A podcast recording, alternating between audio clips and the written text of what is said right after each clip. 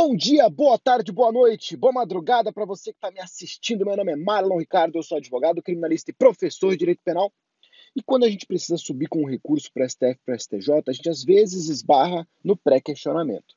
E essa questão do pré-questionamento é importante porque os tribunais eles tentam simplesmente não se manifestar a respeito da matéria de lei federal ou da matéria constitucional, principalmente expressamente sobre a matéria constitucional, para tentar fazer com que não seja possível você subir com um recurso.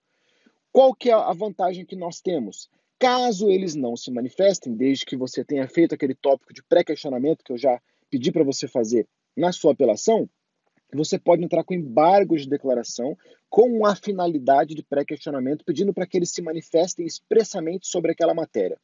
Os tribunais superiores têm aceitado isso, mesmo que eles neguem o seu embargo, como um substituto ao pré-questionamento.